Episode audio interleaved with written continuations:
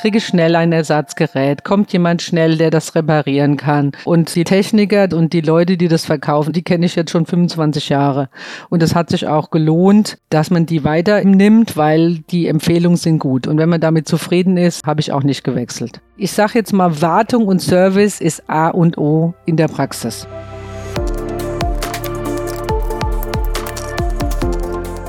O-Ton Innere Medizin, der Podcast für niedergelassene Ärztinnen und Ärzte. Die Staffel Praxis Intern bietet Ihnen konkrete Tipps fürs Praxismanagement. Sie ist ein gemeinsames Projekt von Matrix und der Deutschen Gesellschaft für Innere Medizin.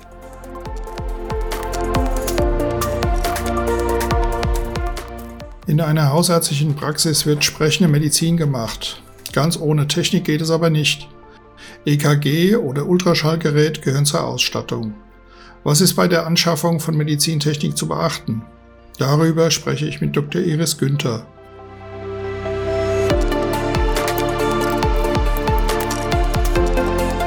Sie ist Hausärztin in Griesheim bei Darmstadt und Mitglied in der AG Hausärztliche Internisten der Deutschen Gesellschaft für Innere Medizin. Mein Name ist Michael Reichmann, ich bin Redakteur bei Matrix. Hallo, Frau Dr. Günther. Ja, hallo, guten Tag. Ihre Praxis ist eine akademische Lehrpraxis der Johann Wolfgang Goethe Universität in Frankfurt. Müssen Sie deshalb mehr bieten als das übliche, um für Weiterbildungsassistenten attraktiv zu sein? Es ist so, dass wir von der Ausstattung her eben eine internistische Praxis schon sind. Das heißt, wir haben an Geräten ein Ultraschallgerät, dann ein Belastungs-EKG, Ruhe-EKG, ein Langzeit-EKG, eine Langzeit-Blutdruckmessung, dann natürlich ähm, Software entsprechend Lungenfunktion haben wir auch noch und ich führe auch im Rahmen von sportmedizinischen Untersuchungen noch Laktatmessungen durch. Das heißt, wir haben auch so ein Laktatmessgerät. Weil ich ja Weiterbildungsbeauftragte bin von der Johann Goethe Universität, ist es so, dass wir natürlich viel vorhalten, aber nicht mehr als man als Internistin sowieso vorhält und dass es dadurch natürlich alle Studierenden möchten gerne Ultraschall lernen und das führen wir auch da im großen Maß durch, kann ich sagen. Und dieser Gerätepark, den Sie eben aufgezählt haben, ist der sozusagen von Beginn an, äh, gehört er dazu oder wird sowas sukzessive aufgestockt? Als ich angefangen habe, das war ja 1996 und äh, die internistische Ausbildung abgeschlossen habe, war das schon wichtig für mich, die Geräte vorzuhalten, weil man dann auch einfach selber die Untersuchungen machen kann. Im Gegensatz zu Allgemeinmedizinern, die viele Überweisungen ausstellen, machen wir das nicht. Wir führen die Untersuchung selbst durch und ich hatte auch sofort eigentlich alles. Natürlich ein Ultraschallgerät, was viel schlechter war als heute und viel teurer. Aber ich habe da schon investiert. Das muss ich sagen. Natürlich zum Teil ist es eine Serviceleistung, können wir ja noch später drauf eingehen. Aber ein Ultraschall und ein Belastungs-EKG sowie die Blutdruckmessung und das Langzeit-EKG finde ich schon wichtig. Auch die Spirometrie gehört eigentlich dazu. Das hatte ich von Anfang an. Natürlich andere Geräte, jetzt modernere inzwischen. Wie lange halten eigentlich äh, solche Medizingeräte? Wann kommt es üblicherweise zu Neuanschaffungen? Ja, also das beim Ultraschallgerät hat, hat sich das ein bisschen gewandelt. Das erste Ultraschallgerät war sehr groß und sehr teuer, hat 100.000 Mark damals gekostet. Das hatte ich zusammen mit einem Kollegen angeschafft. Das war sehr teuer. Dann hatten wir ungefähr nach acht bis zehn Jahren ein neues und das so alle zehn Jahre. Aber das habe ich jetzt geändert, weil die Technik schreitet voran. Es ist alles ziemlich teuer und das jetzige Ultraschallgerät habe ich geleast, sodass ich das nach vier Jahren wieder austauschen werde. Und das muss ich auch sagen, ist eigentlich die Zukunft, ja, dass man das liest. Man bezahlt einen Festbetrag und dann jeden Monat und über vier Jahre und ich kriege jetzt zum Jahresende ein neues Gerät weil das neue Gerät ist halb so groß und nochmal doppelt so gut. Ja, und das äh, ist, glaube ich, auch eine gute Sache und auch die Zukunft, weil es nicht auf einmal bezahlt werden muss. Ne? Nur ein Teilbetrag eben. Und da ähm, ist es schon gut. Und die anderen Geräte gut. Also Lungenfunktion hatte ich sehr lange, 20 Jahre jetzt. Das haben wir jetzt ausgetauscht, weil es kaputt war. Und Langzeit-EKG und Langzeitblutdruck halten auch nicht so lange. Aber ähm, ich würde sagen, na ja, so Teilweise hatte ich das schon zehn Jahre, bis es dann kaputt war. Und das ist auch so, dass man natürlich, wenn irgendwelche Geräte kaputt gehen, dass man dann natürlich es einschickt und Kostenvoranschläge bekommt, ob es sich lohnt, es zu reparieren oder nicht. Aber im Prinzip, wenn die Geräte kaputt gehen oder also sagen wir mal zehn Jahre, 15 Jahre, dann muss man schon was Neues anschaffen. Aber es klingt schon so, als wenn der technische Fortschritt der Treiber ist und dass deswegen auch Leasing interessanter als Kauf sein kann. Ja, auf jeden Fall. Also bei den größeren Geräten, Geräten sicherlich, da lohnt sich das schon. Wenn wir jetzt ein Langzeit-EGG oder ein Langzeit-Blutdruckmessgerät haben, die sind ja nicht so teuer, ne, da kann man das schon dann auch kaufen, ja. Allerdings ist es so, wenn die Kosten, wie gesagt, hat, wir hatten jetzt schon verschiedene Geräte, die schicken wir ein, dann kriegen wir einen Kostenvoranschlag und wenn das eben 500 Euro oder 600 sind, das wird natürlich dann repariert, das ist klar. Ja, und dann kriegt man auch zum Teil, wenn es da vorhanden ist, auch ein Leihgerät. Bei der Auswahl eines Geräts oder Entscheidung zu einer Investition, auf was achten Sie? Also es wird wahrscheinlich nicht nur der Preis sein, sondern ich nehme an auch Anbindung ans Praxisverwaltungssystem, Wartungsbedarf, Leistungsspektrum, oder? Ja, natürlich. Also es ist so, ähm, ich sag's jetzt mal für jetzt zum Beispiel das Ultraschallgerät, da ist es so, man muss natürlich schauen, was man kann, was man machen möchte. Ich habe ja auch Ultraschall vom Herzen, also Echokardiographie gelernt, so dass das sich schon lohnt, auch als hausärztlicher Internist, obwohl man das über die Kasse nicht abrechnen darf. Aber für Privatpatienten und als Igelleistung ist es abrechenbar. Deswegen ist es so, dass man natürlich sich orientieren muss, ob man das jetzt macht oder nicht. Wenn man es nicht macht, dann ist es natürlich auch Quatsch, ein Ultraschall, so einen Ultraschallkopf anzuschaffen und auch entsprechend ein großes Gerät. Wenn man jetzt nur Bauchultraschall, Schilddrüse macht, kann man ein kleineres Gerät entsprechend äh, sich anschaffen. Bei, äh, bei mir ist es so, dass ich drei Schallköpfe habe und auch ein größeres Ultraschallgerät, wie man das auch nutzen möchte. Genau das Gleiche gilt natürlich auch für die anderen Geräte.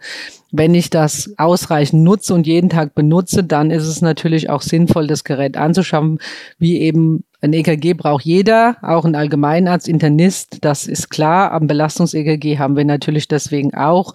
Und ähm, das ist sinnvoll und auch zweckmäßig. Beim Ultraschall muss man eben entscheiden. Das würde ich schon sagen, dass das äh, unterschiedlich ist, je nachdem, was man eben gelernt hat und kann. Aber die Einbindung der Geräte in das IT-Netz ist kein Problem.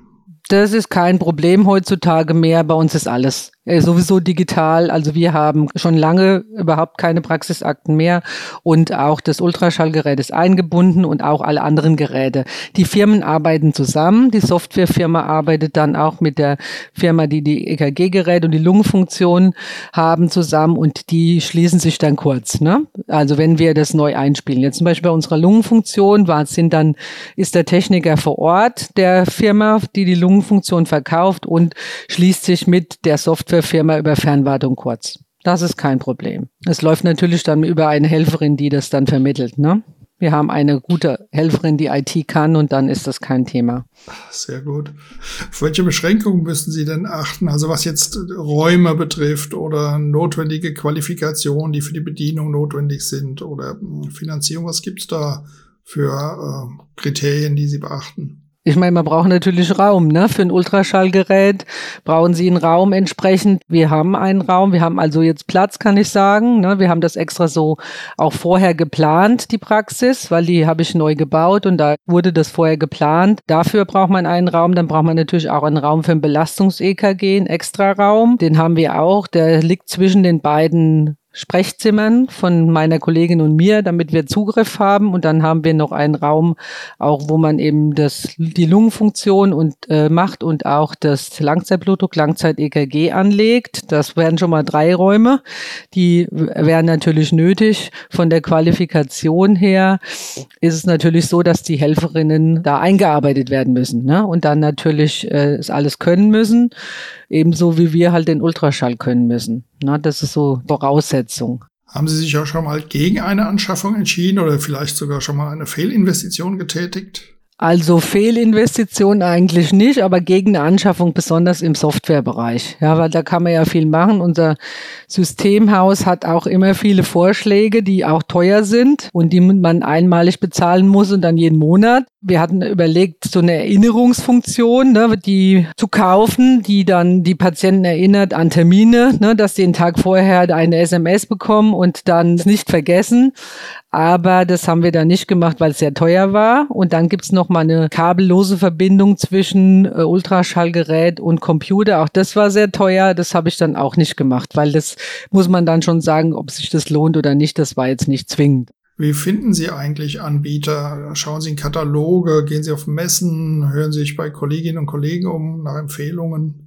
Ja, also da ich ja jetzt schon lange niedergelassen bin, ne, das ist ja so, dass ich am Anfang natürlich auf einer Messe geschaut habe und ja, auch unser Softwarehaus hat ja mit bestimmten Anbietern zusammengearbeitet, was sehr wichtig war für uns in der Anfangszeit, weil da war die Verbindung, damals gab es ja das Digitale noch nicht so wie heute und da habe ich natürlich auch die Empfehlung wahrgenommen ne, vom Softwarehaus und wir haben seitdem auch jetzt was Lungenfunktion und Belastungs-EEG und sowas angeht, immer den gleichen gleichen Anbieter, was auch gut ist, weil wichtig ist bei jeder Anschaffung, man soll nichts Billiges kaufen und nichts von irgendeiner Stange, sondern man soll das kaufen, wo eine gute Wartung und ein guter Service da sind. Das ist eigentlich das A und O. Dass man kurzfristig Unterstützung bekommt, egal was es ist. Ist es die Software? Ist es ein Ultraschallgerät, was nicht geht? Ist es die Verbindung, die nicht geht? Ja, zum, zu dem, zu der Praxissoftware. Dann ist es auch äh, zum Beispiel beim Langzeit-EGG kriege ich schnell ein Ersatzgerät. Kommt jemand schnell, der das reparieren kann? Das ist eigentlich sehr wichtig. Das ist eigentlich das A und das O und da habe ich äh, eben, wie gesagt, beim Ultraschall war es auch so. Das war natürlich dann in der Nähe. Mörfelden-Waldorf bei Frankfurt hatte ich dann einen Ultraschallgeräteverkäufer, sage ich mal, gefunden und seitdem bin ich auch dort. Habe zwar ein anderes Ultraschallgerät von einer anderen Firma, aber auch da ist der Techniker, der dort ist und die Leute, die das verkaufen, essentiell wichtig, weil die kennt, also die kenne ich jetzt schon 25 Jahre. Und es hat sich auch gelohnt, dass man die weiter nimmt, weil die Empfehlungen sind gut. Und wenn man damit zufrieden ist, habe ich auch nicht gewechselt. Ich sage jetzt mal, Wartung und Service ist A und O in der Praxis. Rechnen Sie aus, ob und wann sich ein Gerät äh, amortisiert? Und wenn ja, wie kann man das kalkulieren? Ja, also ich habe es jetzt mal kalkuliert, weil das hatte ich vorher jetzt nicht gemacht, ja. Und zwar bei Ultraschallgerät habe ich mal geschaut. Es ist ja so, dass man bei der KV, das wissen ja alle Kolleginnen und Kollegen, ein Budget hat, was Ultraschallleistung angeht. Und da bekommt man, also bekomme ich jetzt schon einiges abgezogen, wir beide, die Kollegin und ich. Das habe ich mal ausgerechnet für das Quartal zwei vom letzten Jahr. Und das wären dann quasi, wir haben angefordert, grob 2400 Euro in diesem Quartal und haben 645 Euro bekommen. Den Rest kriegt man abgezogen, also für null gearbeitet. Ja, das würde sich dann nicht lohnen bei einer Leasingrate von 390 Euro pro Monat. Ne? Da hätten wir dann mal drei, das sind wir im Minus. Aber es ist so, wir sind ja auch bei dem HZV, wir machen also hausärztliche Versorgung, sind wir dabei und da ist es anders. Da kriegt man pro Patient 11 Euro beim Ultraschall der Schilddrüse und ähm, 21 Euro für den Bauchultraschall. Und da haben wir im Quartal 4 2100 Euro generiert. Das wäre dann schon mal viel besser. Und dann haben sie die Privatpatienten noch dazu. Das muss man auch sagen. Da sage ich jetzt einfach nur mal grob, äh, was man da bekommt. Also für einen Herzultraschall-Echo kriegen Sie 130 Euro, für einen Bauchultraschall 75 und für eine Schilddrüsensonographie 28. Und da wir schon einige Privatpatienten haben, lohnt sich das auf jeden Fall. Also so ein Ultraschallgerät zu haben. Wenn man nur jetzt die Kassenpatienten über die KV abrechnet, lohnt sich das nicht. Das muss ich ehrlich sagen. Dann wäre das nur ein Service. Aber so lohnt sich das schon. Also das ist nicht nur eine Serviceleistung, sondern das ist auch eine Sache, wo man Gewinn einfährt. Aber es muss man eben immer überlegen. Aber ein, ich sag mal, ein hausärztlicher Internist oder ein Internist ohne Ultraschall geht für mich gar nicht, weil das ist ja wichtig im täglichen Leben, dass man zum Beispiel, wenn jemand Bauchschmerzen hat, dass ich eine akute Gallenblasenentzündung herausfinde oder dergleichen und nicht wegschicken muss. Ne, das wäre so die Sache. Aber äh, das Ultraschallgerät, das habe ich ausgerechnet, das lohnt sich. Bei anderen Geräten ist es natürlich immer relativ. Ne? Wenn ich das so sehe, was ich jetzt über die KV, Hausarztvertrag und Privatpatienten amortisiert sich das schon. Ne? Das muss man so sehen. Und das Ultraschallgerät, das hat sich auf jeden Fall schon gelohnt, dass ich das jetzt geleast habe. Ne? Auch beim Gekauften wäre das sicherlich genauso gewesen, ja, rückblickend gesehen. Okay, das waren jetzt sehr viele Zahlen. Also kann man sagen, die, die Leasingrate wird durch die Einnahmen gedeckt oder über das Doppelte übertroffen oder so? Ja, es übersteigt es. Also ist, ist mehr. Aber das liegt ja dann, wenn ich Sie richtig verstanden habe, vor allem daran, dass Sie auch bei der Hausarztzentren Versorgung mitmachen und dass da eben eine günstigere Vergütungsstruktur besteht. Kassenpatienten über die KV lohnt sich nicht, ja. Das muss ich so sagen. Leider ist es so. Welche Folgekosten muss man denn noch äh, im Auge haben, wenn man ein Gerät anschafft? Also Wartung, Versicherung, kommt da noch wesentlich dazu, äh, Strom, also die Wartung ist klar, weil zum Beispiel Ultraschall muss einmal im Jahr gewartet werden. Das ist ja vorgeschrieben. Dann die normalen Blutdruckmessgeräte und auch Langzeitblutdruck, Langzeit-EGG alle zwei Jahre. Ne? Das Belastungs-EGG muss auch gewartet werden, die Lungenfunktion. Aber das sind die Kosten sind, halten sich in Grenzen. Natürlich Versicherung, Elektronikversicherung braucht man ja auch, ne? die einmal im Jahr dann Folgekosten, wenn ein Gerät kaputt geht, Reparaturkosten, wobei sich das bei uns eigentlich in Grenzen hält, wenn ich jetzt überlege, dass die Lungenfunktion 21 Jahre gehalten hat und nichts hatte und jetzt bezahle ich 1900 Euro für eine neue, dann ist das eigentlich okay. Dann hat sich das auch gelohnt. Das muss ich sagen. Ne? Aber das muss man natürlich immer bedenken. Aber auch das Ultraschallgerät war nie kaputt. Da war nichts dran die ganze Zeit, auch in der Vergangenheit bei keinem der Ultraschallgeräte gab es irgendwelche Probleme.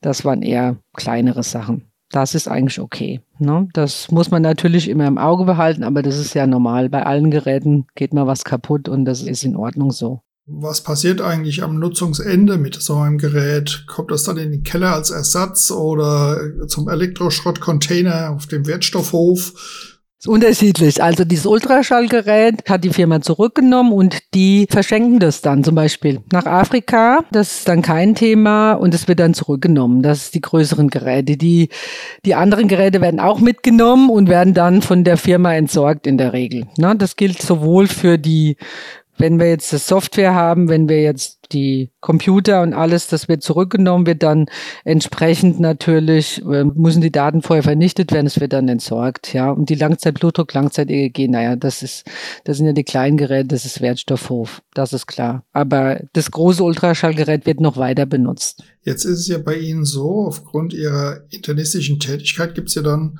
unterschiedliche Möglichkeiten, was Diagnostik und Behandlung von gesetzlich und Privatversicherten betrifft. Ist das noch einmal ein wesentlicher Aspekt bei dem Thema Geräteausstattung?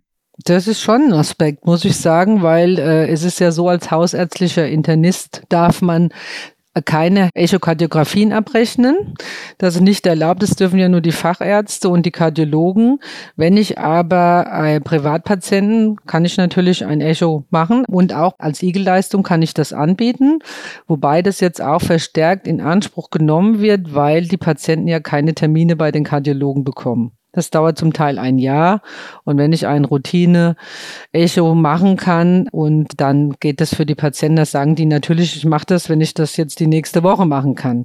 Und wenn dann was wäre, würde ich den Patienten eh weiterschicken zum Kardiologen und da kriege ich aber dann auch schnell einen Termin, weil er hat ja dann was. Ne, das wäre dann, ist eine gute Sache und das wird auch gut angenommen und wir verlangen dafür 50 Euro, das ist machbar. Ja, das für den, für diese Igelleistung. Ja, und auch Bauchultraschall nicht so in dem Maße, weil wir, wenn jetzt was wäre, machen wir das natürlich auch als im Krankheitsfall. Wenn die Patient, der Patient es aber möchte, kann er das auch in Anspruch nehmen. Insofern ist es schon eine gute Sache. Ja, dass man das zusätzlich machen kann.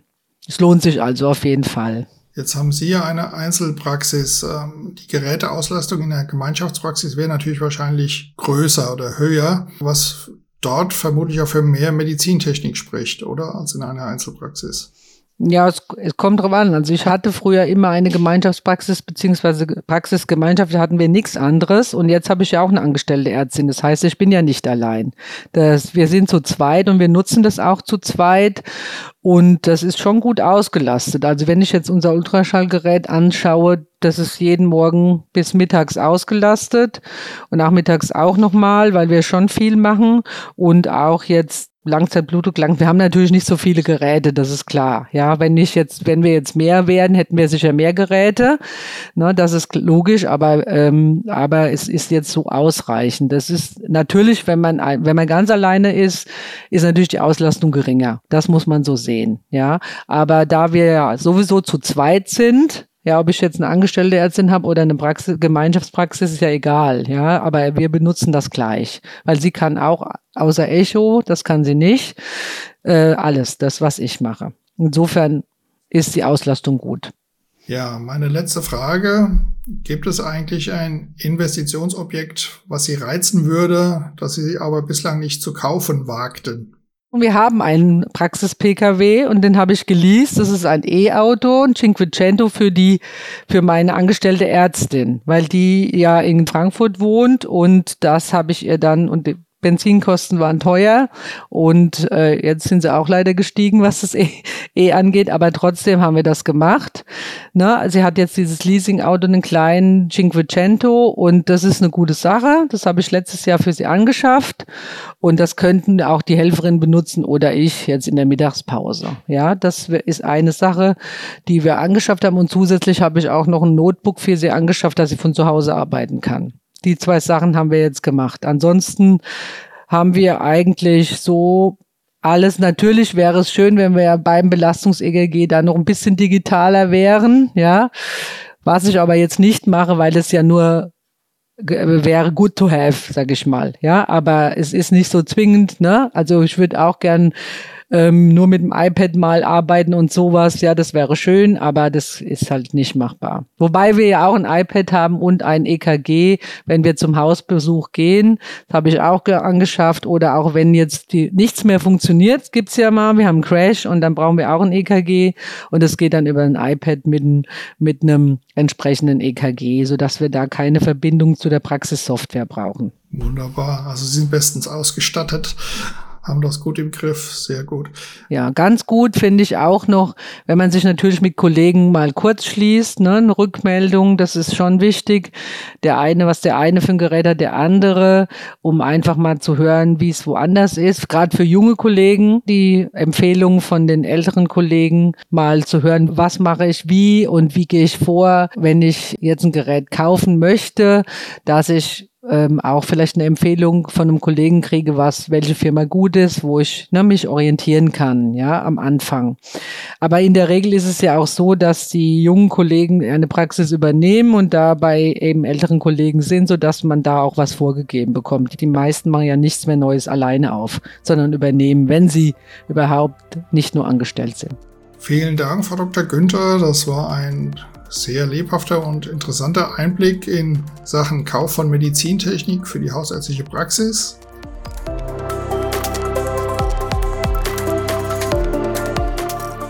Liebe Zuhörerinnen und Zuhörer, die betriebswirtschaftlichen Aspekte der Praxisführung sind Inhalt dieser Staffel des Podcasts O-Ton Innere Medizin. Hören Sie sich gerne auch weitere Beiträge dieser Serie an.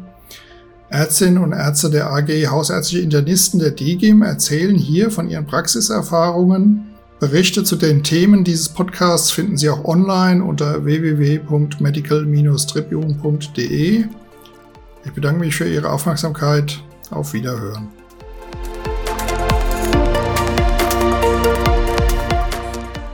Das war O-Ton Innere Medizin. Dieser Podcast dient ausschließlich der neutralen Information.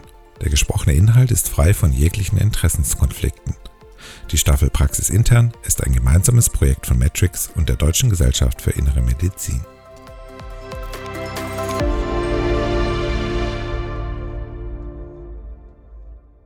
Ein Produkt der Matrix Group.